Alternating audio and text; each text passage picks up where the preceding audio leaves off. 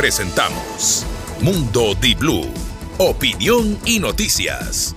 Con Gustavo Navarro, Mónica Mendoza y Mariela Díaz. Bienvenidos.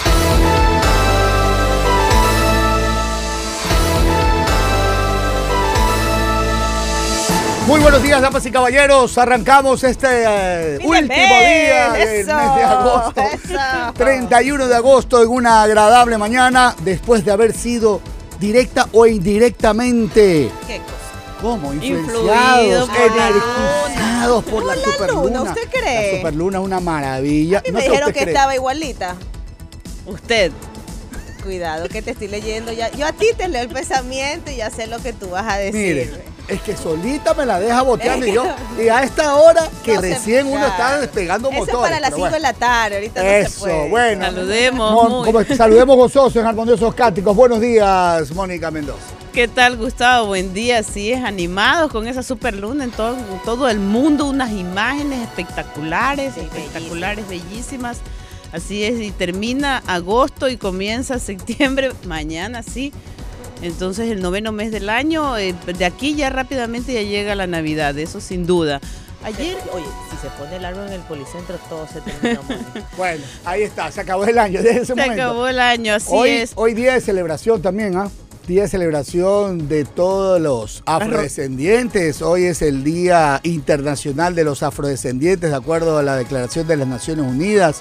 Es un día importante. El término afrodescendiente fue reconocido por los Estados y las Naciones Unidas como un concepto de carácter jurídico y político acogido durante la Conferencia Regional de las Américas realizada en Santiago de Chile en el año 2000 como preparación para la tercera Conferencia Mundial contra el Racismo, la discriminación racial, la xenofobia y las formas conexas de intolerancia celebrada en Durban, Sudáfrica en el año 2001. Así que un abrazo para la gente y por supuesto para esa población en Guayaquil que sí sabe que aquí tenemos más afrodescendientes que la misma Esmeralda, es la capital. ¿no? Así es. Aquí en Guayaquil. Sí. Por favor, da- datos del INEC.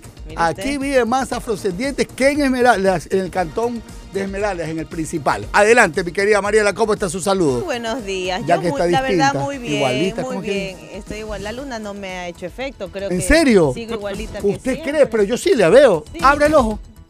Sí, mire. ¿Usted cree? Sí. Yo me veo La veo- igualita, me siento Chus, igualita. La veo romántica, le digo también. Sí, sí, ¿Sí yo no? le veo un aire Mire, romántico. uno dice que con los tonos y con la, mire, la elegancia, las sedas. Lo que puesto- estoy es chira, pero bueno, ya Pero- es fin de mes hoy. Transfiere. hoy transfiéreme. Oiga, declare Bonanza, abundancia. abundancia. abundancia. Hoy llega a mí esa transferencia. Hoy llega a mí, hoy llega a mí. Muy buenos días con todos. Chompa Bueno. nueva también le luce. la Claro, gracias nueva a-. Sí. María, María Paz, que no creía que uno es small, Gustavo, Es esa falta de respeto. Yo le digo en Me serio. mandó un medium la Y atrevida permítame, esa. y Se lo permítame tuve que decir. entre los escépticos. Escéptico. Y tú también, Mónica Mendoza. Estás lejos, pero te lo digo. Ok, señores. Espero que tengan un excelente día jueves. Nosotros tenemos dentro de estos minutos de saludo siempre el deseo de que ustedes estén conduciendo, llegando a sus destinos y por supuesto iniciando una jornada de la mejor manera. Acuerdo comercial con China publicado en el registro oficial para cualquier, Excelente. Oiga, impugnación es de me- su constitucionalidad. Eso es lo que me llama la atención. Pasó, pasó libre. Sí. Bueno, no todavía, mira, el dictamen de la Corte Constitucional indica que el tratado requiere aprobación legislativa Claro, o sea, y dispuso publicación para que en 10 días la ciudadanía pueda decir, este acuerdo no me, no me cuadra. A lo mejor algunos residentes aquí, asiáticos, quieren algo más. Acuérdense que tenemos una gran fuerza comercial ya instalada en este país. Oiga, el otro día conocí un lugar que los, mire, cuña gratis. ya me contaron también a mí. Eh, La misma persona que le contó a usted. Vía Daula, vía Sí, Daule, sí. siete galpones gigantescos. Sí. Así, el nombre principal, justo antes de la pena, Ajá. China Depot Ajá. o China Depot. Nos invaden, pero en buen sentido. Al estilo en buen sentido. de los sí. grandes warehouses de Estados Unidos. Así. Vamos a revisar titulares, ¿les parece? Julio Morales, bienvenidos en Controles todos. Titulares. ¿Y por qué es tan importante este acuerdo comercial con China? Porque nuestro comercio, la bahía, los comercios, los cantones, las parroquias, que ven en Guayaquil un centro de libre comercio entre Ecuador y China, porque aquí tenemos las grandes casas comerciales, hay zonas consolidadas ya, hay el Chinatown aquí. Claro, por Hay, el- aquí hay barrio chino ya, ¿o no? Sí, sí. Al Por frente del. Ministerio de Trabajo, Inspectoría del Trabajo, ahí hay un todo un corredor. Y acá, eh, al norte también, sectores de La Garzota, de Alborada, también. Bueno, al sur, en, en otras, inclusive ya cada uno, y eso es una particularidad, cada uno de los recorridos hacia la costa ecuatoriana hay un comercio, que, es un nuevo concepto, porque no es que es la tienda de los chinos, no, no, no, no. Ahí venden de todo. Sí. Es un mini market amplio que le encuentra todo lo que necesita el hogar. Pero bueno, la publicación del texto íntegro del Ecuador en el registro oficial de esta Corte Constitucional que determinó que el Tratado de Libre Comercio entre Ecuador y, China requiere aprobación legislativa. Y el día de ayer un conductor y que invadió el carril de Ah. la Metrovía en Guayaquil intentó huir y embistió a la gente de tránsito que iba a multarlo. Oiga, hay videos que se ve el Se lo conductor, lleva totalmente. pero sí. se lo lleva Lo pasamos a- ayer a en la su mañana. casa, se lo Fue quería- temprano en la mañana, es. Oiga, imagínese. No fue el martes, que- no. que- que Oiga, está- pero tengo un punto. Ayer. Ya le voy a dar ese tema. Estamos en titulares, pero Sí. hay algo que realmente después uno se pone Oye, la mano en el no corazón y creer. dice, siente pena. El Cartoon Fest 2023, un festival de diversión, arte y cultura, titula Diario del Universo. Y es que Guayaquil será sede en el sur de Guayaquil, en el Parque Forestal, de un evento fantástico. Le diremos de qué se trata. Oiga, y le cuento que hay un nuevo actor entre el conflicto en, entre la Corte Nacional de Justicia y el Consejo de la Judicatura. Ahora el Consejo de Participación Ciudadana y Control Social ya se mete en la pugna judicial del lado, adivine de quién, de la Judicatura. Apoyar. ¿Quién? De la Judicatura. ¿Pero quién es? El Consejo de Participación Ciudadana y Control Social. Pero, no- pero escúcheme ahora la siguiente, vamos mano a mano, ¿ves? A ver, dígame. para que vea el famoso Consejo Nacional Electoral. También tiene ahora una intervención del Consejo de Participación Ciudadana. Ah, también lo ha apoya. creado una veeduría ciudadana para fiscalizar lo que ellos denominan Trujillato. El presidente de este Consejo de Participación Ciudadana, Allen Berbera, contó que la... Mire esto, le contó que le contaron.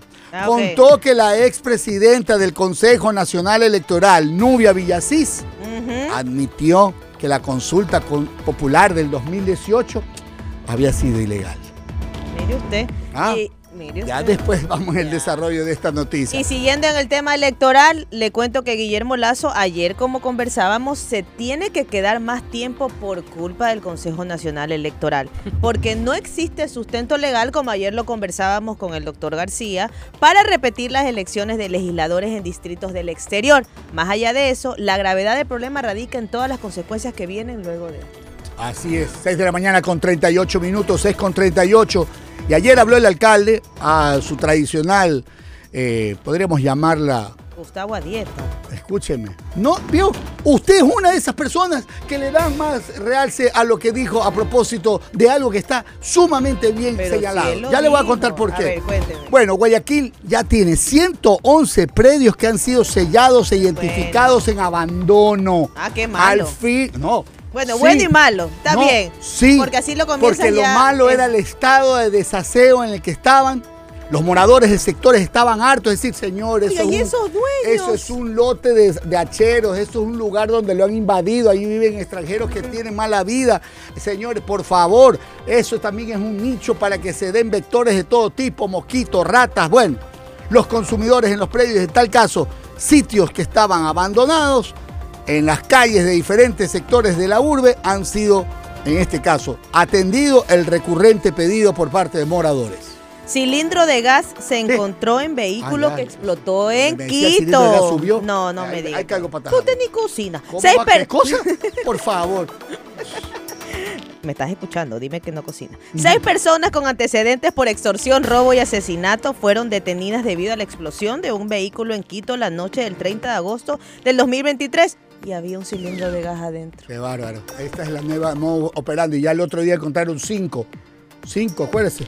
de- del famoso, supuestamente, carro bomba que estaba. 6 de la mañana con 40 minutos. Y hablando de explosiones, Gasolineras presentarán acción de protección por los cupos que le dan para la venta de diésel.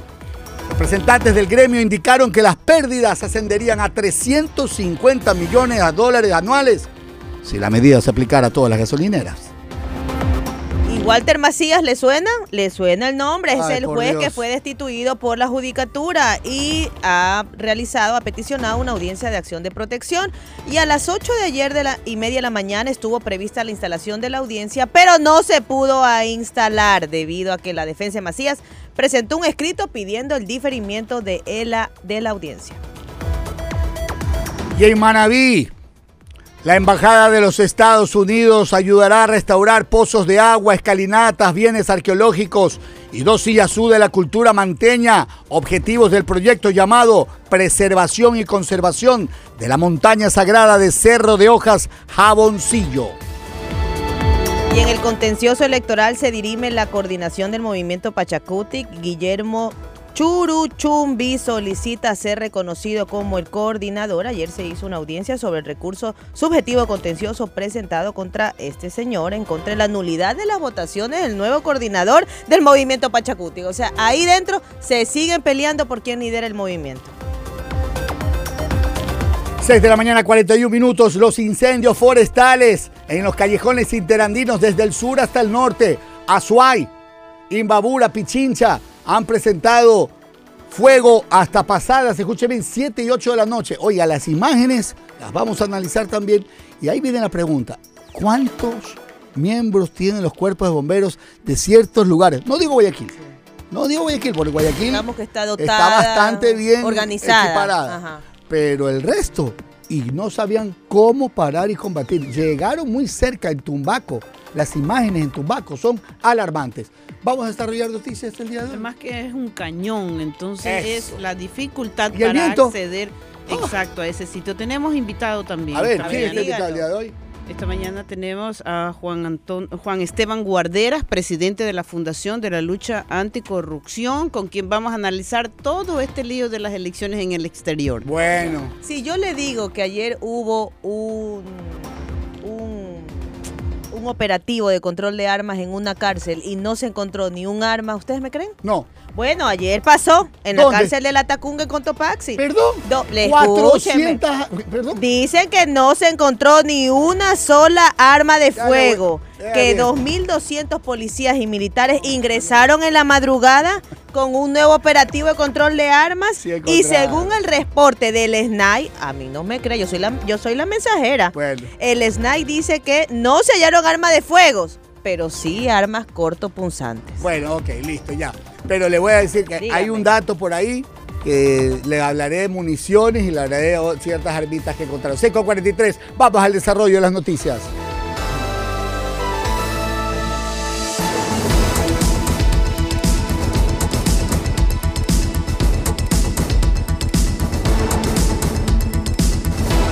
A ver, el titular del Diario del Universo, después de todo lo que dijo el señor alcalde el día de ayer, que hablaba de cómo recuperaron solares se han sellado, cómo la dirección de parques también ha intervenido en ciertos sectores como Samanes 1, Samanes 2, de cómo ya el traspaso inclusive de este parque Samanes y del parque forestal a manos del municipio y de su dirección de áreas verdes está en, camino. Por inoperancia de inmobiliar, Gustavo, que lo tenía en sus manos el parque Samanes, no le dio el mantenimiento debido y se lo quitaron.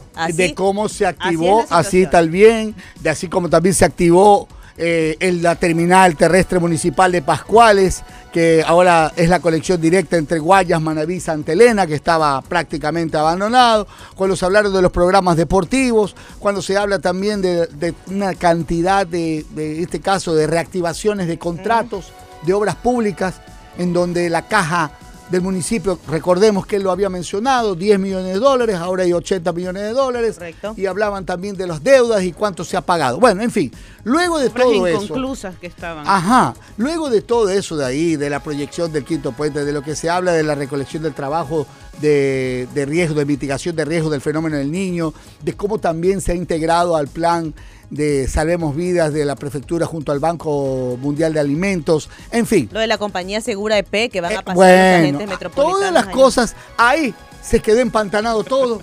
Cuando hoy los titulares de la gran cantidad de, de, de periódicos, de medios, dice, el que no entre en el uniforme no puede ser policía metropolitano. Y le digo, qué bien, qué bien, miren, no es una discriminación. Miren, los gringos o los norteamericanos o cualquier eh, europeo hablan de la vergüenza del cuerpo, el body shaming, que es burlarse que no es o generar Sí. bromas a propósito de ello. Pero una cosa es eso y otra, afinar parámetros y requisitos para una función de un trabajo estrictamente físico, de coordinación, de atención y una serie de condiciones que en realidad nuestro trabajo no es físico. Nuestro trabajo sí, podríamos hablar, tiene un desgaste físico, pero el trabajo es mental y nuestras capacidades se ven desarrolladas como mejor.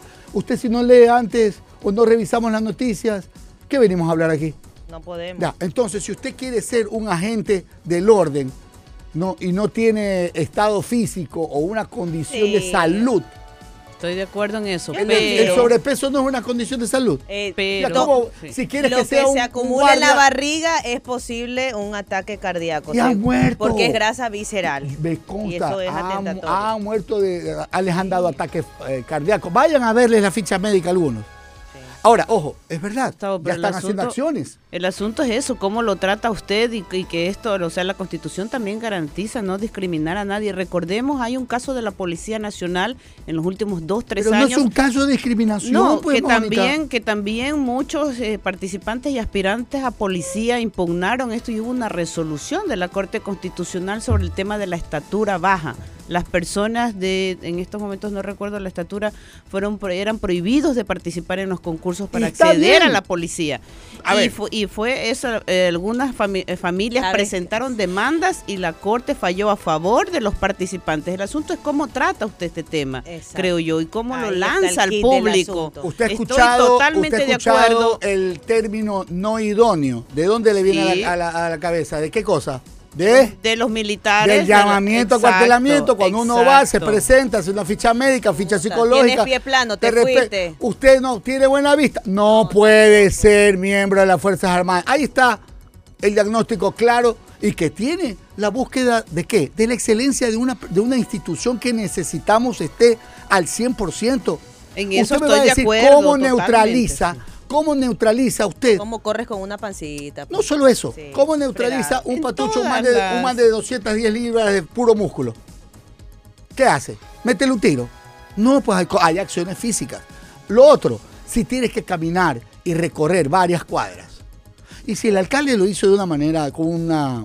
yo diría Coloquial, sí, coloquial. muy coloquial. Cuando dijo que están parados comiendo tripitas, es verdad, pues.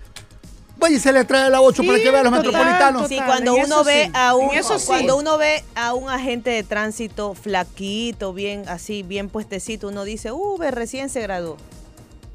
Pero ya cuando le ve con su pasita dice, "Uy, Y ya quiero tiene decir una tiempo." cosa. Lamentablemente es así. Y eso es un referente, porque ahora la agencia de tránsito municipal ha hecho una selección y los muchachos están en buen estado físico, las chicas también. Ah, Y hay unos que, como usted bien dice, han perdido. como- Ah, como ya tengo más de cinco años, tres años en la institución. Hay escuelas privadas que se han abierto para formar y preparar a los jóvenes aspirantes, sobre Ahora, es todo a la problema policía. de fondo a nivel nutricional de nuestro país. No lo desenfoquen. tenemos un buen sistema Por de eso. educación nutricional. Aquí se come mal, en Ecuador se come Ya, mal. Mire, usted puede estar sentado en una oficina si le da la gana, ya, pero si usted es un agente que tiene que velar por la seguridad, es como que le digan mañana a un bombero, ¿usted cree que puede haber un bombero gordo? ¿Qué, para que agarre la manguera? Pues? Oye, pero puche, O sea, o sea- eh, eh, patucho. ¿Quién? Puch, Bombero, dije. Bueno, es él pues, es- otra acción. No es- tiene que pelear con nadie. Pelea es- combates contra el fuego. Pero debes tener un buen estado físico, una buena capa- pa- capacidad anaeróbica. Porque tienes que batallar y quién sabe cómo oxigenarte después. El tema es que lo desvían algunos porque la verdadera preocupación es lo que mencionaste antes tú. Es el traspaso de agentes de control metropolitano, la llamada CUACME, a la empresa pública municipal para la gestión de riesgo y control de seguridad Segura EP. ¿Qué quieren decir con metropolitano? ¿Con- ¿Cuál es el diferencia? Si nosotros no somos distrito metropolitano. A ver, por favor. Aparte ese que- término pero era una años. aspiración. Y eso fue hace mucho tiempo, Gustavo, cuando querían que Guayaquil sea un distrito metropolitano. Y muy mala fama tienen los agentes metropolitanos en nuestra ciudad Mm. porque han sido, Llamados han sido garroteros, sujetos correctos. ¿qué más le dicen? Que se les llevan todos los productos, porque está bien, ah, si no tienen el permiso por estar en vía pública, se tienen que ir. Pero Mire, otra cosa es que se les no lleven han los ya mañana debe estar todo. concretado.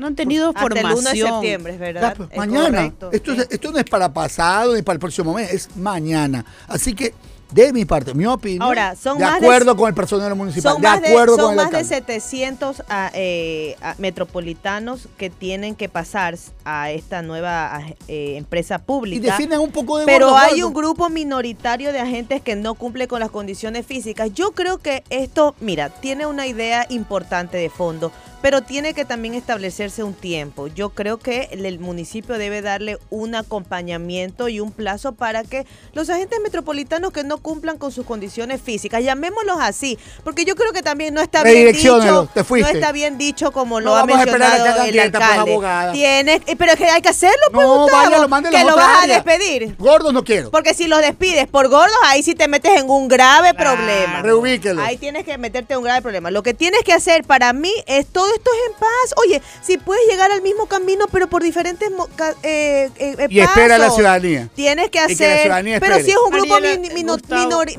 minoritario, Es que- es que hasta que no, Gustavo. no. Son chiquitos, es un grupo pequeño. Puedes durante años pues. no se había tomado Y trabajar decisi- tampoco tanto que tampoco te vengan a hacer. Durante años no se habían tomado decisiones de esta naturaleza y la Policía Metropolitana había estado prácticamente autónoma, manejándose a- a- según una dirección particular de la, del municipio. Pero como dice el alcalde, sí es necesario que hayan estos controles, sí es necesario que cumplan los parámetros, como dice bien, Gustavo. físicos, Pero el asunto es la forma, cómo lo haces, Y que habla esto con el no ejemplo. termine siendo Habla discriminatorio para Y- y algunas quiero personas. dejarlo claro. Todo el mundo sabe, el alcalde tenía un problema de sobrepeso De en su obesidad, momento. así es. Y él lo superó. De alguna manera, radical, cooperación, con dieta, todo, pero su, su, su condición de vida mejoró. Al punto que lo ha llevado a ser alcalde. Ah, Pero- porque pudo recorrer, pudo hacer las cosas. Otro quién puede Por hacerlo. eso, entonces dale chance, pues, si tú también te diste un chance. Si planteas incorporar 2.500 agentes en los primeros tres meses y al sexto llegar a 5.000 y te quejas de la seguridad de Guayaquil, ya pues, ¿qué tipo de agentes quieres para que te, te proteja? Está Tú bien. mismo piénsalo. Gustavo, es que la idea Cuando ves un no policía está o ves un agente corriendo, gordo, te burlas. ¿A qué? Pero mira, pues ese panzón, ¿qué va a poder cogerlo? ¿Verdad? Así es. Uno dice eso. Y ahora que les correcto. dicen, tienen que entrar el uniforme, porque me parece que no es, no es que lo ha de haber dicho. Ah, van a ser como ciertas small. Ah, todas las chompas del Pero de que la- te duela los ojos. Cho- todas las chompas de la radio tienen que ser small, porque es la única que le queda a la señora. No, también le pues. queda a la China Veloz, me Ay, contaron. ah. Apretadita por Vamos, dentro. seguimos, 6 con 52, vamos con la otra. Le cuento que Participación Ciudadana entra en la pugna judicial del lado de la judicatura. La invitación vino de la mano del señor Javier Muñoz, que envió un oficio a ese ente, a a- Oiga, que estoy hoy día hacia ese ente. Mete cambio, es que fin de mes y me emociono. El vocal pidió que se ejerza control en las actuaciones de la fiscal Diana Salazar. En este contexto, Allen Berbera, su titular y ex abogado del expresidente Rafael Correa, se puso del lado de la judicatura y advirtió a la fiscal Diana Salazar lo siguiente.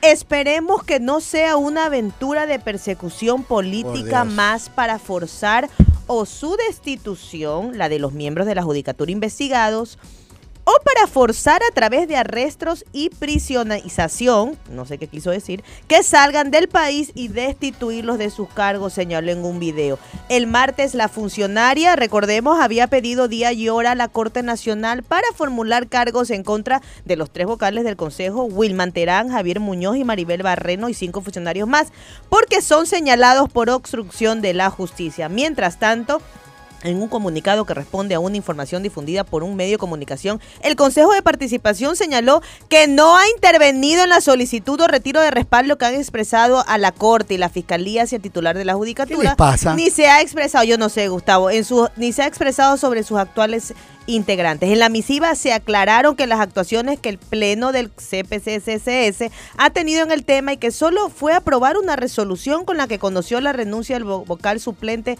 Jaime de Ventimilla, presentada el 9 de enero. Recordemos que el vocal Javier Muñoz arribó a Miami, Estados Unidos, el 18 de agosto pasado y retornó el 26 de agosto. Así lo señaló su registro migratorio, es por eso que él compareció vía telemáticamente. En y por si fuera poco, el mismo presidente del Consejo de Participación Ciudadana y Control Social, Allen Berbera, anunció que el pleno de ese organismo dio paso a la petición de un grupo de ciudadanos para conformar una veeduría ah, que revise las actuaciones del Consejo de Participación Ciudadana y Control Social de Transición, al que él denominó Trujillato, porque estaba presidido, recuerden, por Julio César Trujillo, ya fallecido en el 2019. Claro. El Consejo de Participación Ciudadana Transitorio fue creado por una reforma constitucional implementada en la consulta popular convocada por el gobierno de Lenín Moreno en el 2018.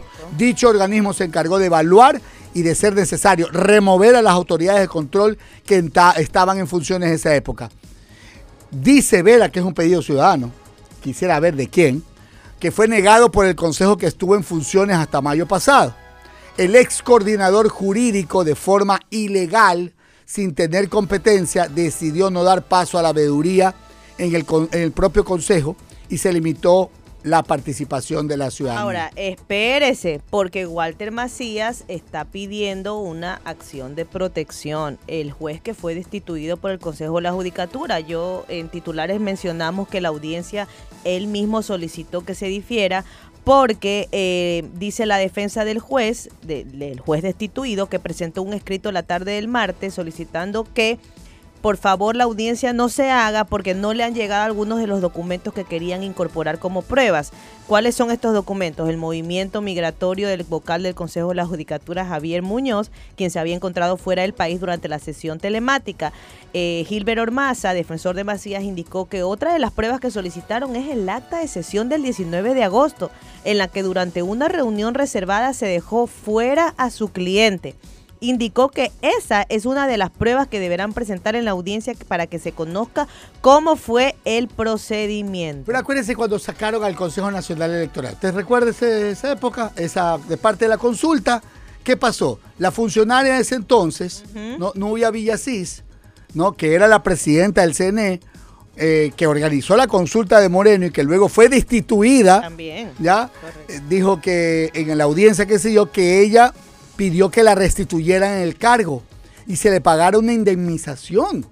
En el proceso, según Vera, los defensores de Villasís dijeron que la consulta carece de, dictamen constitucional. Oiga, pero es increíble que entonces hay que tumbarla ahora. Por favor. que es increíble que si yo te digo que cuatro miembros del Consejo de la Judicatura tienen expedientes abiertos por Fiscalía por posible tráfico de influencias de obstrucción a la justicia. Y eso defiende el Consejo de Participación Ciudadana. Pero exacto. O sea, ¿dónde estamos? Y ahora defiende a otros, a otros funcionarios que fueron implicados en otro tipo de irregularidades. Ahora, totalmente cuestionado, se les ha pedido la renuncia eh, por gremios de abogados de Guayas, Pichincha, Azuay y los propios entes nominadores que piden las renuncias a los cargos. Lo que se ha encargado ayer el Consejo de la Judicatura de hacer es pedirle a todas sus direcciones distritales que a través de sus cuentas institucionales presenten el apoyo. Lo ha hecho Santa Elena, lo hizo Guayas, lo hizo El Oro, por ahí vi que lo hizo Napo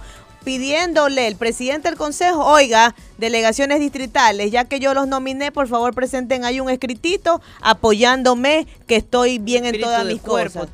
Oiga, pero hay que recordar hace algunos meses que el Consejo de Participación Ciudadana y el presidente del Consejo de la Judicatura estaban dando paso a una revisión sobre el, nombramiento o, el cargo de la fiscal general del Estado, Diana Salazar. ¿Usted recuerda eso? Que también ella denunció que todo esto se buscaba destituirla del cargo por un pedido del Consejo de la Judicatura a propósito de la, de la, supuesto, el supuesto plagio de su tesis de, doctorado. ¿Recuerda usted? Eh, sí, sí, que después salió a la universidad a dar las aclaraciones Exacto, también hace algunos meses ahí este, ambos eh, organismos estaban de acuerdo hace algunos meses. Bueno, y lo que pasó el día de ayer, ah, increíble, lo de la ATM. A ver. En redes sociales se viralizaron videos en los que se ve cómo un agente de tránsito es embestido por un conductor en pleno centro de Es lo que no cree.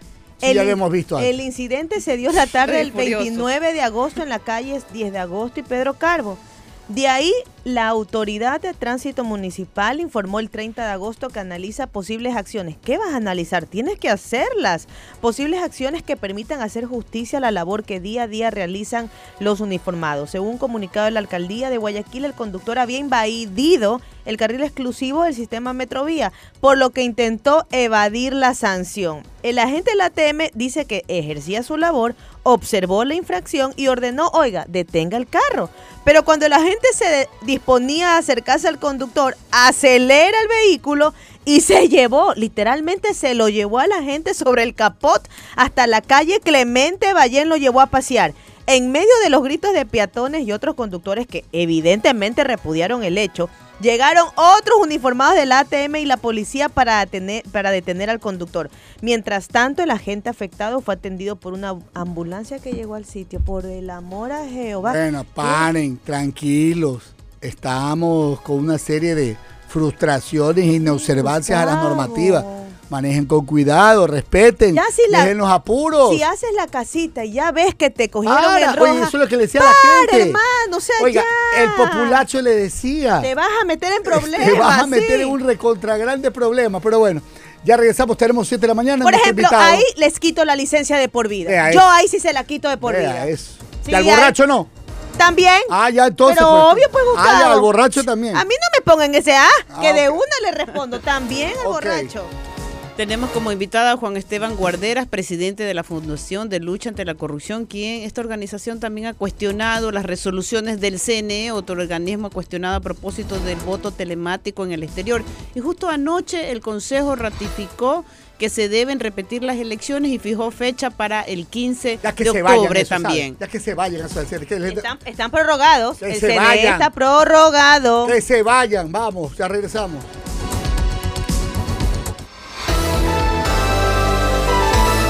Mundo Di Blue, opinión y noticias. Se escucha en Ambato y Latacunga 99.7.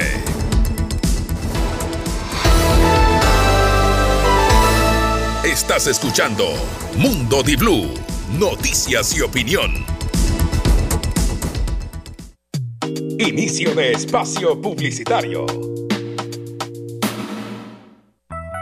Si pones todo en una balanza, en la JEP está la confianza. La número uno a nivel nacional, con ahorro y crédito.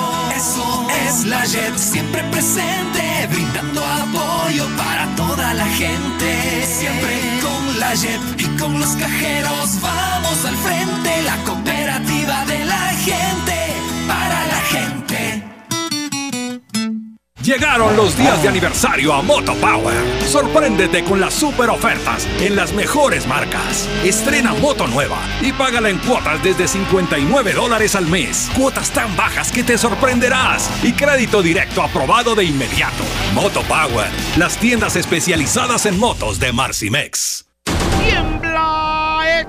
Ecuador. Les tengo la pepa del año. Se viene la segunda parte del reto Pégate al auto Caboline. Así como lo oyes, regresa, pégate al auto, levántate cuerpo vago y ponte a entrenar. Solo tienes que subir una foto video con el envase de Caboline a tu perfil con el hashtag reto Jaboline 2 y listo. Ya estás participando en el sorteo para concursar en el reto. Recuerda que los más creativos entran directamente. Ya sabes, un reto como este solo Jaboline lo tiene para llegar rápido a donde quieras. Motor 1.6 turbo. Para los días soleados, un sunroof panorámico para disfrutarlos más. Para los planes con familia y amigos, espacio mucho más amplio para pasajeros y maletas. El Citroën C5 Aircross es un SUV que tiene respuesta para todo porque hace de cada salida un momento increíble. Encuéntralo en Grupo Mavesa desde 36.990 dólares. Fin de espacio publicitario.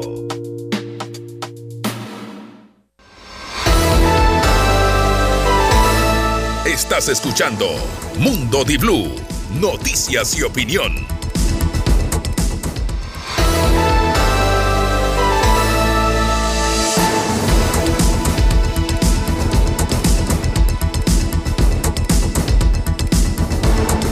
7 de la mañana con 4 minutos y las primeras 15 ambulancias adquiridas por el Ministerio de Salud Pública salieron desde España hacia Ecuador. Se estima que estas primeras ambulancias llegarán aproximadamente en 30 días al puerto de Manta en la provincia de Manabí. Yo quiero que lleguen las ambulancias en 30 segundos. ¿ah? Ellas llegarán en 30 días. Las primeras 15 ambulancias de soporte vital avanzado, ojo, de un total de 186 ya salieron el miércoles desde el puerto de Vigo, España, rumbo a Ecuador, indicó el ministro de Salud José Ruales. Oiga, ¿y el sismo de ayer? ¿Dónde estaba usted cuando Tres puntos. A ver, ya va a ser Oiga, pero sí, Ah, sí, oiga, sí, usted- sintió en mi casa, se Oiga, mi sintió casa cuando fuerte. pasa el camión de la basura se mueve igual, Oiga, cosas. usted, usted no tiene corazón, Bajó, oiga. oiga, sí. Mi, mi- mi señora bajó Uy, mi señora. ¡Ay, se te! ¿Qué cosa? Yo estaba viendo televisión. ¿Qué, qué Pero? Gustavo fue de 3.8 Ya nosotros los guayaquileños de 5 para arriba tenemos que hablar. De 5 para arriba. Sí, sí, No, sí, sí. Bueno, fue, 3.8. fue leve temblor, pero sí ¿Y se... usted dónde estaba? Yo estaba manejando, no lo sentí. Mi hija, mi hija me llama Dice, mamá, oye, el temblor. Y no lo sentí. Pero mi- es que Eh, tú vea, no tienes corazón. Vea, vea, vea. Pero ¿sabes dónde se, si- se sintió más? En, el- los sectores del norte de Guayaquil, en Urdesa y Sauce. Se sintió el temblor, dijeron varios ciudadanos. En Está Urdesa, bien. bueno, mi departamento queda en cuarto piso y dice que sí se movieron las ventanas un poquito fuerte. Pero igual ya comienza con el Oiga. tema, no cambia el clima, cambia el clima. Ayer lloviznó un poco al mediodía. Ya están todas las condiciones para el fenómeno del niño. De eso vamos a hablar ya mismo. Sí, ayer. Oiga, vuelvo al tema mismo. de, la, de las ambulancias, que no lo Ah, vuelva, terminé. vuelva, porque usted para variar, ¿no? Le, le- le- le Oiga, metí, le metí. Mire, dele, dele. De las ambulancias que llegan, y me parece súper interesante, ¿no? Llegan 25 que son 4x4, es decir, seguramente estarán Para cerca claro, para zonas rurales correcto. en donde los accesos para poder cubrir o Son atender complicados. son, son son complicados. Eh, son 120 ambulancias con tracción 4x2, 25 4x4 y 17 ambulancias 4x4 tipo 2. Todas como transporte primario también. El ministro indicó que el personal encargado de manejar las ambulancias recibirá las capacitaciones. Y la viene la pregunta. Son 24 provincias, en las, serán para 24 provincias del país. La provincia de Cotopaxi recibirá nueve ambulancias según la distribución planificada. Hasta ahí nomás dijeron. ¿Y el resto? Yo sí quisiera saber. El proyecto tiene una inversión y ahí viene la otra. ¿Cuánto? Usted recuerda que el último sonado caso, o mejor dicho, el primer caso sonado de un gobierno pasado fue el caso de la famosa ministra Chávez con sus ambulancias. Que nunca llegaron. Y que no, pues que era una tontera. Que decían que era Lord Sub. Po- poco y más te salvabas. Ah, te era un- un poco mini- y más mini era hospital. ambulancias ambulatorias. Entraba a la ambulancia, te curabas y bajabas sano. No tenías que ir al hospital de lo buenas que eran las ambulancias. Así más o menos. Y- Ahora, estas de aquí, esperamos que tengan y que sea transparentado eso. Que al recibirlas, una por una, enséñemelas todas. Eso quisiera la gente para que no volvamos a caer. Así sean 26, 30 mil millones cada vez que hay una contratación de este, de este tipo de, de productos o de servicios, es importante que lo depuramos. Y le cuento que la Fiscalía investiga un audio que revelaría intereses por dar por terminado el proceso del contrato de seguros adjudicado por Petroecuador Oh. a la aseguradora Unión por 98.6 millones de dólares. La petrolera estatal Petroecuador adjudicó a la aseguradora Unión Compañía Nacional de Seguros la póliza de todo riesgo petrolero por un valor de 98.6 millones. Lo informó la empresa a través de un comunicado de prensa el 30 de agosto del 2023. El concurso para contratar la póliza de seguro de Petroecuador empezó el 31 de julio del 2023 y según la petrolera contó con el informe de pertinencia y favorabilidad de la Contraloría General del Estado. Petroecuador añadió que el proceso fue publicado en el portal de compras públicas y el 29 de agosto acogió la recomendación de la Comisión Técnica de Contratación para adjudicar el contrato a la aseguradora Unión. Petroecuador continuará transparentando los procesos y tomando decisiones oportunas que permitan precautelar los intereses del Estado, añadió la petrolera estatal. El anuncio se da un día después de que un juez de Yaguachi aceptara una acción de pues, protección. es el mismo. Ese mismo juez de Yaguachi es el mismo que dejó libre a, A Glass. al señor Glass. y ordenara a la petrolera estatal, ¿sabe lo que le ordenó el juez de Yaguachi? Echar abajo el proceso de licitación. Una medida judicial que llama la atención por el rápido trámite que tuvo. En medio de todo este proceso de licitación se hizo público un- en redes sociales un video que mostraría un presunto tráfico de influencias. Total. Incluso el representante del asegurador en este video asegura que estaría dispuesto a pagar un millón a cambio de esa gestión. A partir de la divulgación de los videos, el Ministerio de Gobierno puso la denuncia en la Fiscalía que inició una investigación y realizó un allanamiento a la urbanización de San Borondón en Guayas. Todo esto a pocos días de que termine el contrato de seguros vigentes. Ahora, para complicar este escenario, ahí está John Eric Rodríguez Mindiola. El 28 de agosto, juez de Yaguachi ordenó a la petrolera Ese estatal declare desierto el concurso. es.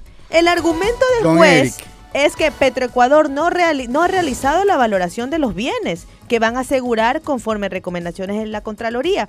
Ahora, llama la atención que la falta de revalorización de activos de Petroecuador fue una de las razones esgrimidas por el representante A de la seguridad vamos por en el Déjeme audio sumarle, ya que investiga la hagamos Fiscalía. memoria. Es bonito hacer memoria, ya que usted está leyendo la noticia, pero yo tengo mi...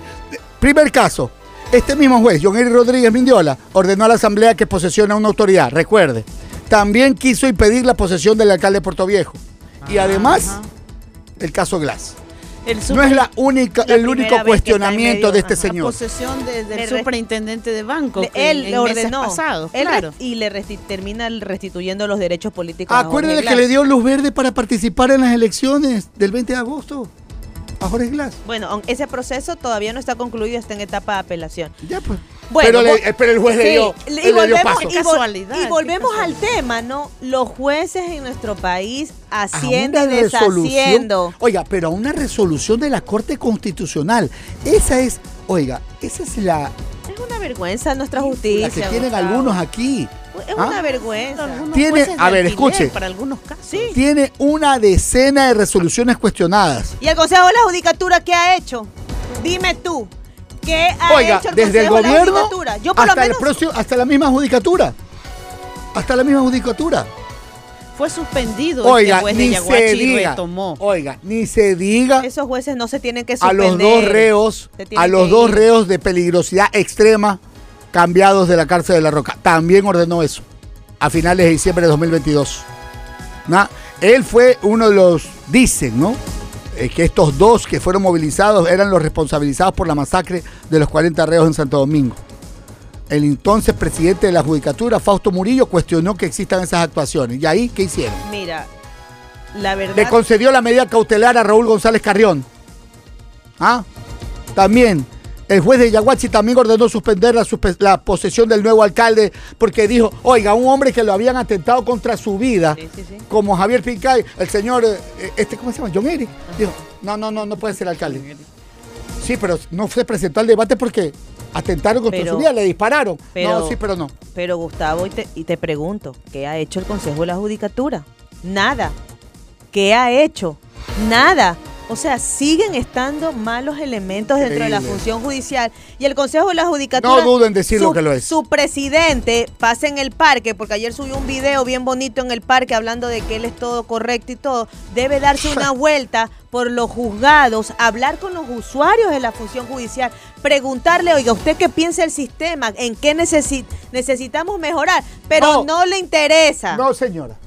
Yo estoy contento con la fotocopiadora, dicen los abogados. Así, imagínate. Ya se hasta se dañó ayer. Ayer que quise Júramelo sacar por copia. Dios, la nueva. Quise sacar una copia y eh, espérate que está ocupada un ratito, no sé, aquí lo puse, no lo Pero es encuentro. que una fotocopiadora para Gustavo, todo. Para toda la unidad de trabajo hay una. Y la fueron a, a dar como muestra. Y, y ni te hablo de los baños, un irrespeto a los funcionarios, Sí. a los usuarios, esos baños. Uy, no, es que... A distancia. Como te digo, al final, este edificio en la Florida fue un evento que fue inaugurado en el gobierno de Rafael Correa, un edificio muy bonito y todo, pero lamentablemente los cementos no son los que administran justicia. El cemento no te No se administra. administra solo. Ahora, uno sufría antes en 9 de octubre con calor, subiendo pisos, con jueces también de muy mala procedencia y... y- y- y proceder. Exacto. Ahora uno sufre, pero con aire acondicionado. Ah, ¿De, qué, de qué sirve Es eso? o Si es lo mismo, pero... Todavía se Pero queja. dicen que es mejor llorar en un Ferrari que llorar sobre No, un. no, ahora Ah, estoy con aire, pero igual al frente tengo un juez que no saben, no saben de derecho. Entonces, Son multicompetentes. ese es otro. Revisemos, revisemos el tema del CNE, que esto está totalmente, eh, la- las elecciones en el exterior ha alterado el calendario electoral. Eh, ese esa, es la principal preocupación como analizábamos ayer y justo anoche se reunió Ay, el pero si pleno. solamente va a costar 2 millones de dólares y 800 Para mil más. Navidad ya tenemos asambleístas. Ah. Para Navidad. O sea, se había previsto, eh, escuchaba ayer un foro que se realizó en la noche justo sobre tema electoral y lo que se había calculado era que el presidente de la República o presidenta se posesionara el 8 de diciembre. Pero ahora entonces ya está en duda esa fecha porque no sé, en el caso de la resolución este, se aprobó que se repitan en segunda vuelta las votaciones para asambleístas nacionales y eh, del exterior pero también hay otras apelaciones en curso que no se sabe qué va a pasar si es que cuando el tribunal contencioso Va a va a resolverlo. revisar Pregunto. estos casos. Pregunto, mire, sería pertinente, nos han escrito algunos asambleístas ya electos. Y, ya, y sería bueno tenerlos ya aquí porque son los primeros a los que tenemos ya que escuchar en acciones, ¿no? A ver, ¿qué dice usted que va a ser primerito? Ah, y los convocamos también. Tiene un espacio aquí. Ahora, el, Algunos nos han escrito, el fondo del Podríamos asunto. tenerlos porque sabe que ya tienen agenda. Sí, sí, sí. Discúlpeme, pero tienen agenda. No me va- y por supuesto que queremos escuchar qué van a proponer. No vaya a ser que tengamos los mismos que cero proyectos, Mire, yo quisiera, asistencia de 14, 15%, dos dígitos bajos. ¿Ah? yo quisiera destacar a propósito del CNE la vocal Nájera, que ha sido una de las que más cuestionan y la única voz disonante en el Pleno, Gustavo y María la Elena Nájera, abandonó la sesión anoche y hacía toda una, toda una argumentación con respecto al con respecto al voto en el exterior, el voto telemático. Ajá. Incluso ella recordaba que en el informe de las elecciones de febrero de, de este año, la, la misión de la OEA ya hizo observaciones a la votación Eso es piloto que se realizó en el exterior y pidió que se hicieran algunos Que ajustes se para vaya todo evitar CNE. complicaciones. Esa es la petición popular. Hagamos la cosa y te va a ver. Como Pero ellos, a ver si la No se hicieron los ajustes técnicos necesarios, entonces ahora está toda la complicación Qué en estos horror. momentos. 2.800.000 dólares va a costar esta consulta y además ella cuestionaba que había solicitado Más los 800 mil que hicieron a la empresa entre proyectos. 8 millones, costó, 800 mil, sí, 800 Pero mil. un millón en total estaba leyendo porque hubo otro contrato. Ahora, en elecciones la participación en el exterior cayó 26 puntos. El desplome del número de votantes motivó el cambio de modalidad. Entonces el 28 de agosto es por eso que el órgano electoral reforma el reglamento para erogar. Lo que ayer conversábamos con el doctor García, lo, lo icónico de esto es el motivo de la de la derogatoria del reglamento, que es por una nulidad y porque Eso- y, por, y que no existe mira, la causal en la ley. y Sería así- ilegal esta y disposición. aún así, es ilegal. Ya, y aún así la participación eh, hablaba de parámetros comparando otros países y otros procesos electorales y tampoco era... El nada- ausentismo no sí, era tanto, No era tan ajá. llamativo. Pero bueno, vamos a ver ya, hablamos de nuestro país, hablemos también del mundo. A ver. En Mundo Di Blue, internacionales. 7 de la mañana, 17 minutos y en México se presentan ya los candidatos y hay presidenciales. Las senadoras derechistas Xotlic Galvez y Claudia Sheinbaum, exalcaldesa de la capital, están entre los sondeos en el oficialismo y sus candidaturas anunciadas en el mes de septiembre. Escuchemos. En México, los principales partidos de la oposición reunidos en el Frente Amplio por México han elegido a Xochitl Gálvez como candidata para las elecciones presidenciales mexicanas de 2024.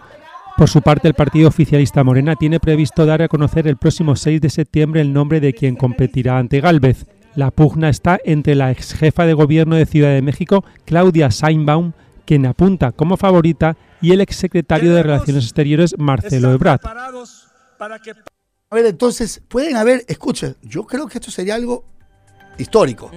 Las dos más fuerzas políticas más importantes de México con dos mujeres. Sí. Representadas por dos mujeres. Sí, interesantísimo. Sí. Y le cuento que el primer ministro de Japón come pescado de Fukushima luego de echar aguas radiactivas. ¿Usted que Ah. no creía? Bueno, A ver, los chinos dijeron, mire, los chinos que comen, discúlpeme, es verdad, una gran variedad, por decirlo así, Sí. de cosas, Sí. ¿ya?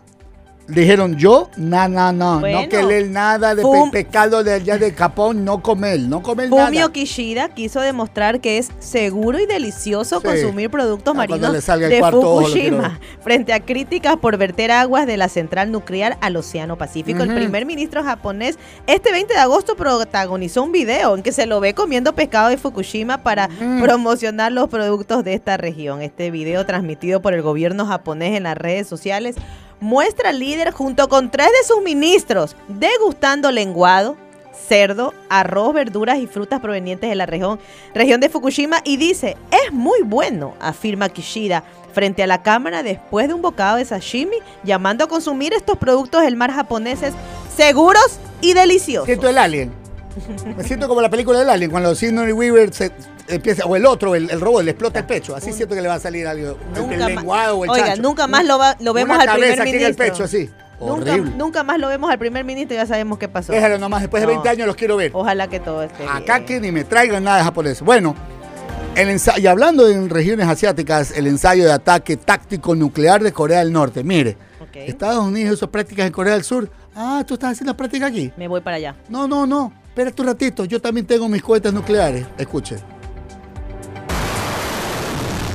Corea del Norte lanzó dos misiles balísticos que cayeron de manera controlada en el mar de Japón, en lo que denominó un ataque nuclear simulado.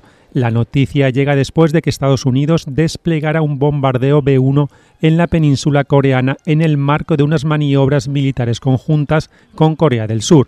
El Consejo de Seguridad de la ONU mantiene la prohibición a Corea del Norte de lanzar misiles balísticos, así como las sanciones al régimen norcoreano. ¿Y? ¿Y? ¿Y qué hace Corea del Norte? Me importa lo que Pero es que nunca le importaba a Corea del Norte tampoco las Haga- decisiones. Hagas lo que... Y si vio lo que tiró, pues no. Cohetes nucleares, ¿a dónde? Al mar de Japón. Más el agua de Fukushima. ¿Usted quiere un sashimi? Le invito. Oiga, Vámonos a Japón. Radioactividad. La película de los Simpsons, tal cual. La- eh, el- así. Cuando llega al pueblo y que están los Por pescados con tres ojos. oiga, No, por suerte yo me fui a broma. Japón cuando no había eso. Oiga, Ah, y ya. le cuento que un hombre en Nebraska Ajá. conducía con un toro Watusi en su asiento de pasajero y fue detenido por la policía Ay, después de que la enorme bestia aparentemente asustara a otros conductores. ¿Y cómo no? Ya hacen un llamado y los oficiales reciben una llamada que hacía referencia a un automóvil que llegaba a la ciudad y que tenía una vaca adentro.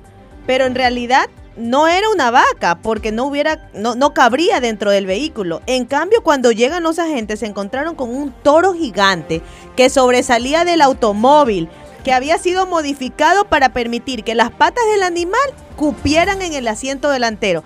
El resto del toro llamado Howdy Doody se desparramó Ay, por encima del mascota, coche y el pues. parabrisas. El conductor identificado como Lee Meyer recibió una advertencia a la policía. El hombre de los billones. El hombre biónico, Lee Meyers. que se llevara al animal a casa y por favor abandonara Era el nombre de. Steve Austin, astronauta. Imagínese eso. Imagínese Bueno, eso. vamos aquí ahora- se llevan un agente del ATM y aquí tienen, Allá, allá, lleva un, tienen toro. un toro. Pero discúlpeme, yo he visto aquí, yo he visto aquí llevar al camal, no se imaginan, unas camionetas de medio balde, de medio balde, cuatro toros, dos caballos, un chancho, y ahí como que apilar. Y eso es maltrato animal. Bueno, el huracán Idalia tocó tierra en la Florida. Escuchemos los reportes de cuántas personas se han quedado sin luz y además la destrucción que dejó a su paso. En Estados Unidos, Idalia tocó tierra este miércoles en las costas del noroeste de Florida como un poderoso huracán de categoría 3. Según el Centro Nacional de Huracanes de Estados Unidos, los vientos superaron los 200 kilómetros por hora, pero se ha debilitado en su ruta hacia el estado de Georgia. Según las autoridades, ahora es un huracán de categoría 1 con vientos de 150 kilómetros por hora.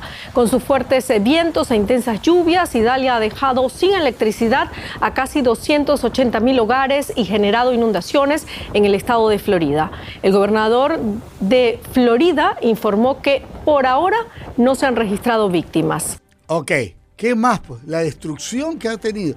Bueno, ahí sí te vale tener un uniforme, usted gordito porque no te lleva el viento en los 200 kilómetros por hora. no sea así. Hasta 150 te quedas para ahí. Ahí yo sí me lo, ahí sí lo A usted hay abrazo. que amarrarle, a usted hay que amarrarle dos piedras, amarrarle un poste que Ahí no sí, se yo lo, lleve. ahí sí yo lo abrazo. Bueno, Oiga, y las llamadas y videollamadas llegan ex, a Twitter. Ahora Elon Musk anunció las nuevas funciones de llamadas y videollamadas que estarán disponibles próximamente en Qué bueno saberlo. Tengo algunos contactos a los que sí le diría la ¿En serio? Claro, Musk por acá. añadió que funcionarán en iOS, Android, Mac y PC.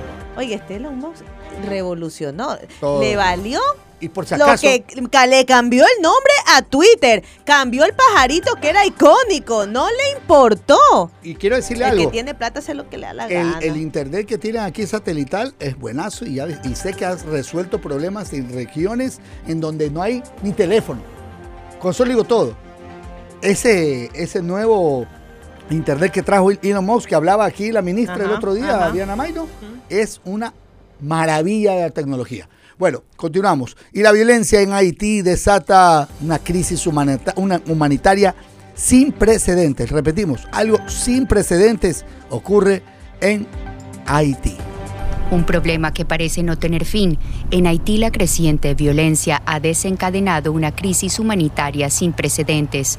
Los enfrentamientos entre pandillas se dispararon tras el asesinato del presidente Jovenel Moïse en 2021, hundiendo la economía de la isla caribeña. Como consecuencia, un número cada vez mayor de haitianos ya no tiene suficiente para comer. Las grandes víctimas son los niños. La UNICEF ha advertido que el número de niños, niñas y adolescentes que sufren desnutrición aguda grave en el país ha aumentado un 30% en comparación con 2022, una situación que se ha visto empeorada por el brote de casos de ébola. Ébola. Ébola en Haití. No estamos lejos, Gustavo, yo escucho ébola y se me, pero por favor, me paralizo, ¿crees? es, es terrible. Y el número de haitianos que ya no tienen para comer. Sí, sí. eh, la verdad que por allá, no sé de qué manera las organizaciones internacionales, tengo entendido que algunas ONG eh, llegan, hacen una misión muy loable, pero al final termina siendo ya algo también de los gobiernos, los gobiernos que están enquistados por allá y que no prestan ninguna garantía a sus ciudadanos, ¿no? Oiga, y déjeme ah, da- contarle antes de irnos Sí. al clima. Ajá. ¿Sí sabe que unas 20 mil personas participaron este miércoles en la tradicional tomatina en Buñol, España? ¿Usted sabe lo que es eso? Ah, la lanzada de los Sí. tomates. los La Sanfer- guerra de tomates. Antes de los Sanfermines. Dejó calles, casas y participantes empapados de Iban los pulpa bobazos. roja. Mira, eso es lindo. A mí me encanta eso porque ah, despilfarro, lo que usted lo quiera llamar. Pero de ahí, esos son los encierros de los toros que salen Sí, yo corriendo no- a como no me- tarados. a mí no que- me gusta. Y aquí Eh. tenemos los nuestros, en Píllaro, y ya hubo muertos. Dos muertos. Yo he visto algunos que salen corriendo así cuando sus esposas no los dejan salir el Ah, fin de Dios se semana. da cuenta, pa, Abren ¿sabe la puerta el Ay, lunes y ¿cómo? salen así Yo pensé que iba a decir corriendo. por los cachos, sí.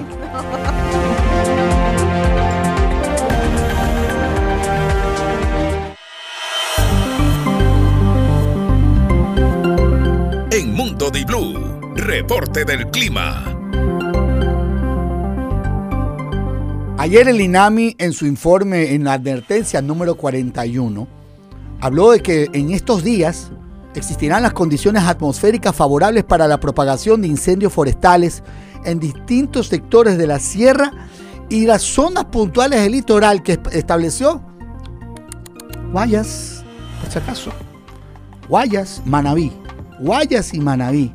Atención, repetimos, ya sumado lo que está ocurriendo en Pichincha, lo que está ocurriendo en Imbabura, lo que está ocurriendo en Azuay, ¿no? de grandes incendios, 300 hectáreas, miles de hectáreas, y que la foto que pone hoy el diario El Universo es realmente impresionante lo que ocurrió también en Cuenca, ¿no?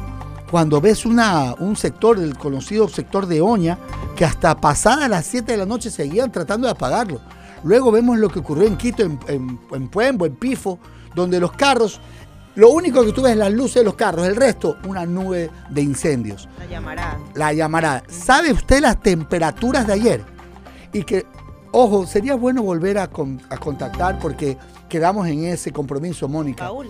De hablar con Paul acerca de las condiciones que se han ido. ¿Cómo que se llamaba? Colección, el, el término. No, ese, ese, Ese era el ese- doctor Ormaza, Franklin Ormaza. ¿Cuál era el término el- que él decía? Alinea- el alineamiento. El- No, sí, no, pero no. era algo que decía como que eran dos factores. Acoplamiento. El Acoplamiento. Este acoplamiento de temperatura, marcado eso, sí. de temperatura del agua con las condiciones atmosféricas se ha dado. Sí. ¿Por qué? Escuchen las temperaturas ayer y que hoy están proye- proyectadas a ser más fuertes con mayor exposición. El Coca, 36 grados centígrados. Nueva Loja tuvo 34.4. Eh, Macas 31.2, Tena 32.9. Miren la temperatura en Ibarra, casi 29 grados centígrados. ¿Cuándo? Tababela, lo mismo. Cuenca 25 grados, es decir, más caliente de lo que normalmente está la serranía y por eso, con ese sol canicular de rayos ultravioleta sumamente extremo, es que han hecho este anuncio de, la posibilidad de que haya incendios. Ahora, súmele ahora también que nosotros tenemos aquí en la, en la zona litoral temperaturas que van a llegar a más de 30 grados también. 31, 32 grados, todas. Guayaquil hoy va a estar muy caliente. Manta de igual manera. Quevedo, un. Y Esmeraldas lo mismo. La más fresquita será Santo Domingo, en donde va a llover. Y de ahí, por ejemplo, Santa Rosa, 32 grados centígrados. Salinas también estará con una variación más nublada, pero tendrá sol en la tarde. Pero Guayaquil y todo el resto, Manabí, Manta, Puerto Viejo, caliente. Y hablaban de las condiciones para el fenómeno del niño, de eso mismo. Bueno, es el clima que nos habla. Pero el Nosotros callejón no interandino estará, impacto. escuche bien, mire, todo es termómetro rojo. Todo el callejón interandino, Tulcán, Quito, La Tacunga, Ambato, Riobamba, Cuenca, Loja, tendrán condiciones extremas. Jueves 31 de agosto, cielo despejado, mucho sol en la sierra y Amazonía, radiaciones extremadamente altas, es lo que dice la advertencia número 41 del INAMI.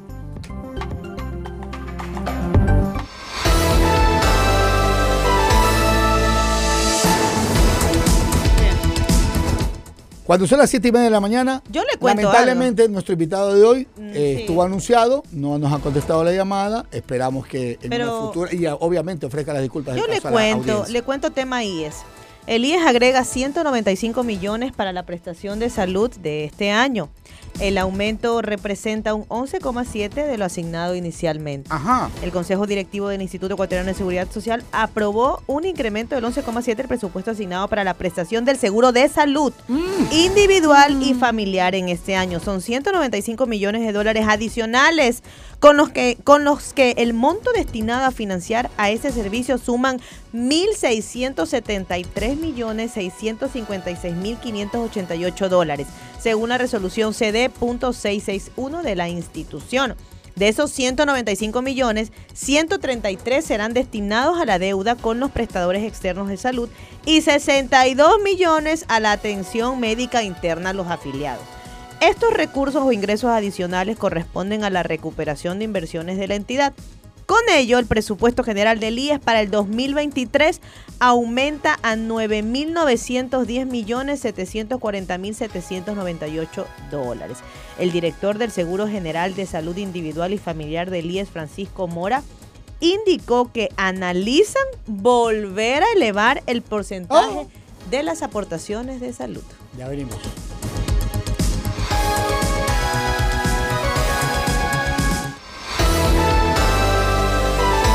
Mundo Di Blue, opinión y noticias. Se escucha en Loja 101.3.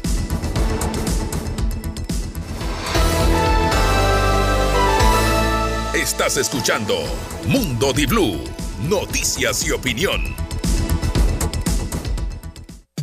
Inicio de espacio publicitario.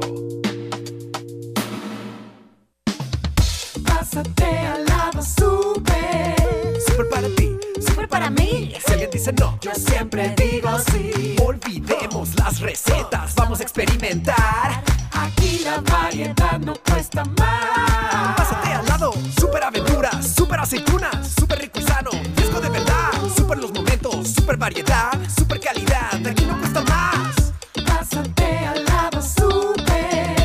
Super. Maxi, la frescura, el servicio, la tranquilidad y la variedad no cuesta más. Felipe, te veo ocupado. Aquí terminando la fachada de mi casa. Así veo, te está quedando vacancísima. Uh, ya he cambiado muchas cosas. Estoy aprovechando este mes de la construcción con Comisariato del Constructor. Pinté toda la sala, remodelé el mesón de la cocina, cambié la iluminación de los dormitorios, alisté el techo para el invierno y tengo más ideas. Oye, va a quedar papelito tu casa. ¡Claro! Aprovecha hasta el 25% de descuento para construir, ampliar o remodelar por todo este mes de agosto. ¿Y tú te animas? En este mes de la construcción ya sabes dónde comprar todo. En Comisariato del Constructor.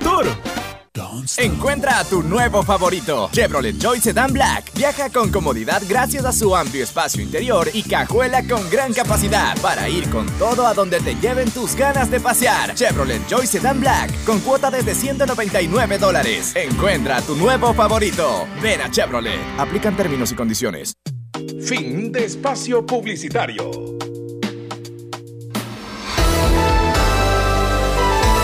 Mundo Di Blue, opinión y noticias. Se escucha en Babahoyo y Quevedo, 88.7.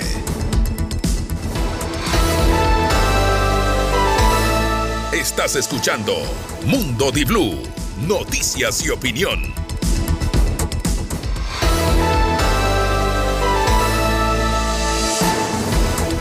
Siete de la mañana con 35 minutos. Tenemos todavía 10 minutos con ustedes de información. Y, y saben que eh, volvamos al tema electoral. A ver. Porque hay movimientos sociales que no definen posición. ¿Y eso es producto de qué? Y a Pugnas uno- internas, Gustavo. a- hay una pugna interna. ¿Y saben dónde es donde se concentra básicamente más la especulación, el análisis?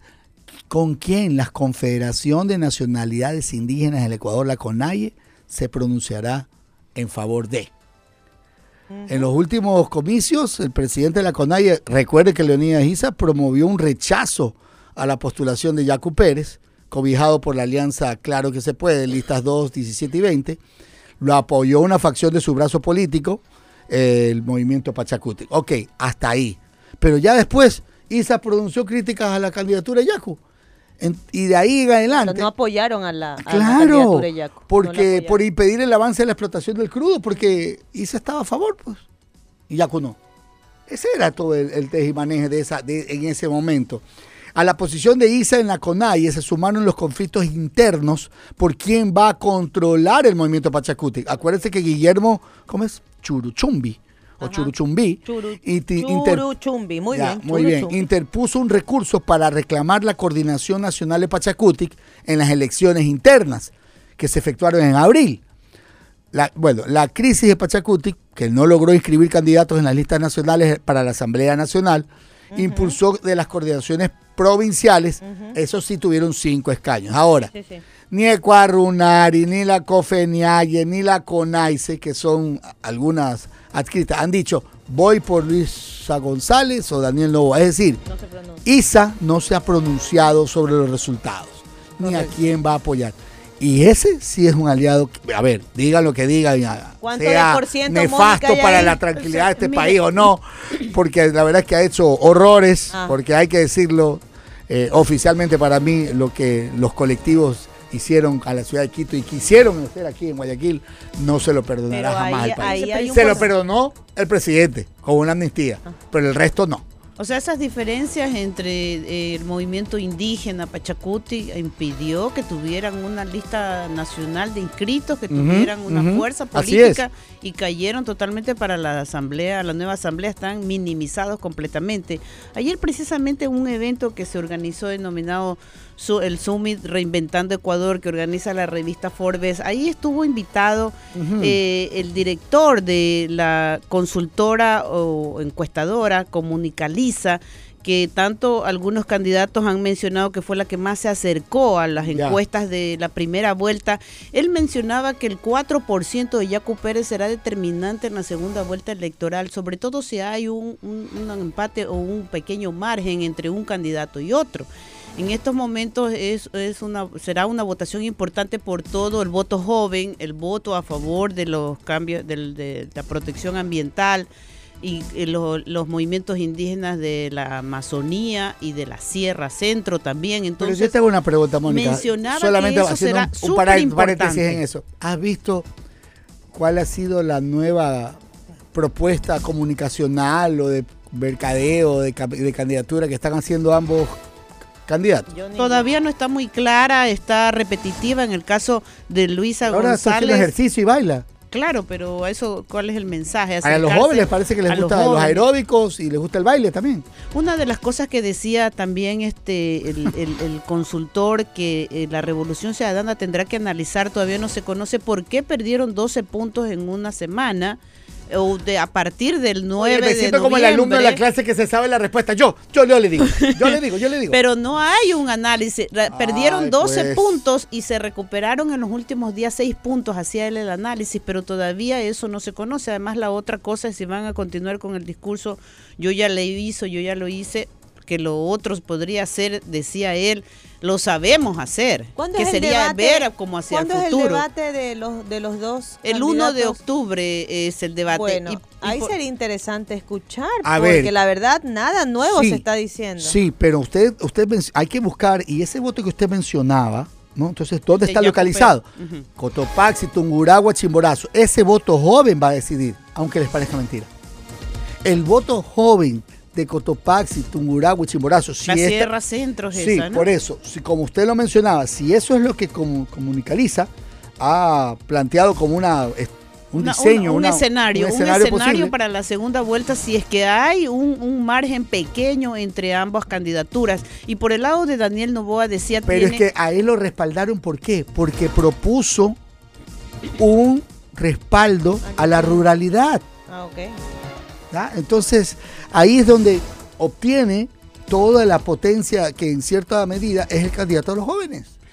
Porque a los jóvenes quieren también que la zona rural... A ver, el joven no es que quiere todo para él, quiere también un entorno mucho más generoso, es eh, más asiduo a las, pro, las mejoras del medio ambiente, es un ambientalista por, por, por excelencia, tiene que hablar con tecnología. Tiene otros requerimientos. Otras Gustavo, cosas. ya- Entonces, ya el, el- por eso, el- ese el electorado joven el- tiene otros requerimientos. Entonces, sí, creyeron que sacándolo a jugar Ecuaboli a, a, a, a Jan Topi, eh, Jaco iba a conseguir lo que Daniel Novoa le hizo en su propia tierra.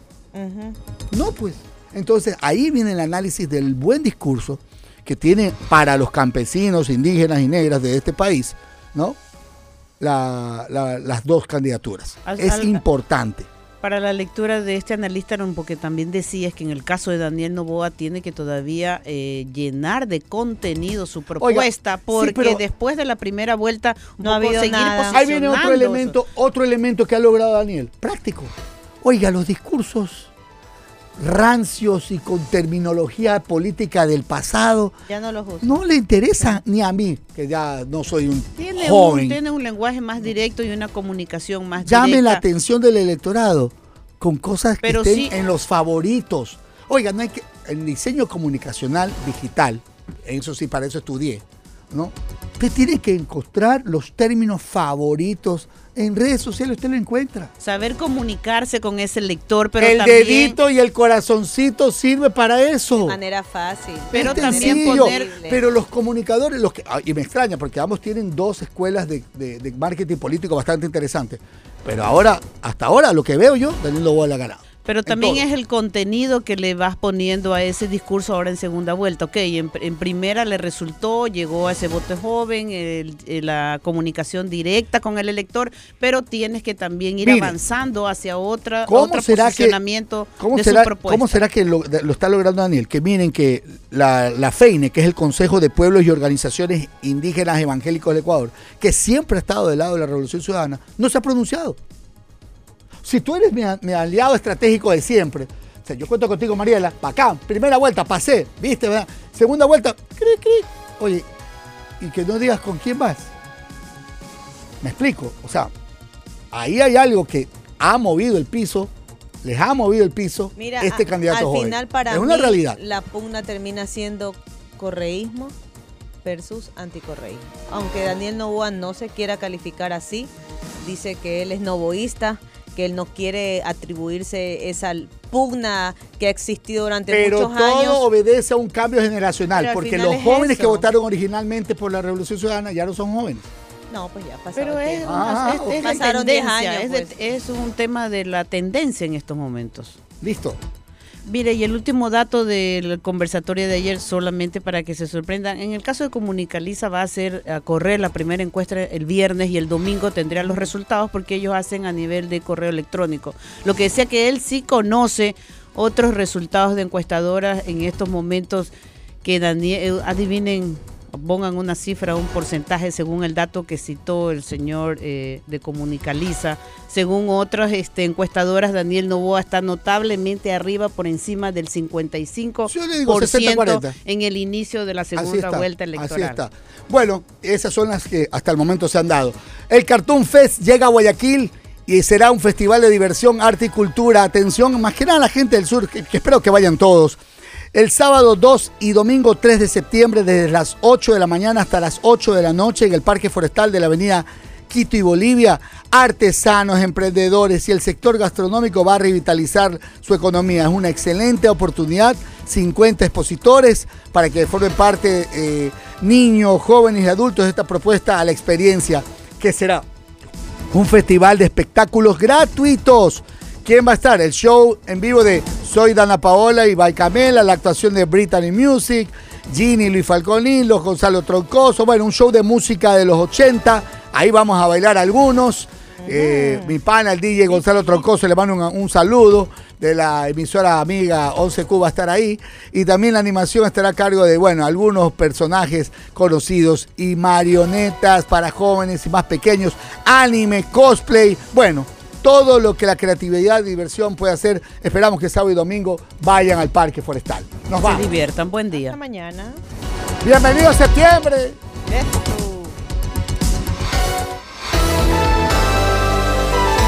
88.9 presentó Mundo Di Blue. Opinión y noticias. Con Gustavo Navarro, Mónica Mendoza y Mariela Díaz. Hasta la próxima.